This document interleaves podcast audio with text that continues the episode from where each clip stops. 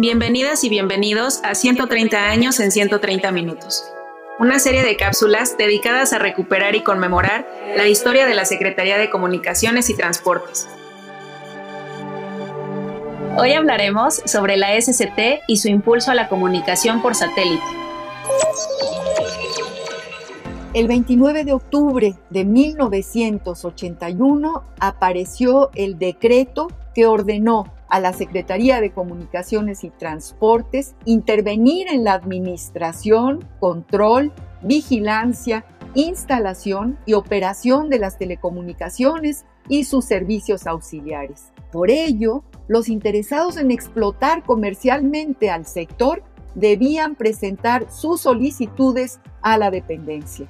El decreto también asentó que la Secretaría contaba con la infraestructura necesaria para prestar los servicios públicos de telecomunicaciones. Por estas razones, la SCT sería la única facultada para autorizar la instalación y operación de antenas domésticas que recibieran señales emitidas y retransmitidas por estaciones espaciales, así como las que estuvieran destinadas a la recepción directa.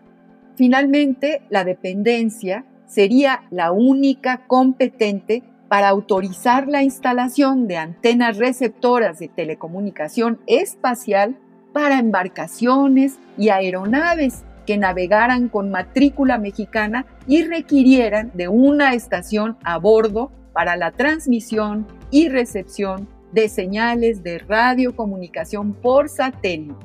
Impulsando firmemente la comunicación satelital, la Secretaría informó hacia diciembre de 1981 sobre su solicitud de que el satélite Intelsat 4 uno de cuyos canales alquilaba México, modificara su órbita a los 53 grados longitud oeste sobre el plano del Ecuador para dar cobertura a la totalidad del territorio mexicano. Entérate de esto y más en El Mirador y consulta el tiempo y su memoria para tomar el pulso de 130 años de historia de la Secretaría de Comunicaciones y Transportes en el micrositio elmirador.sct.gov.mx.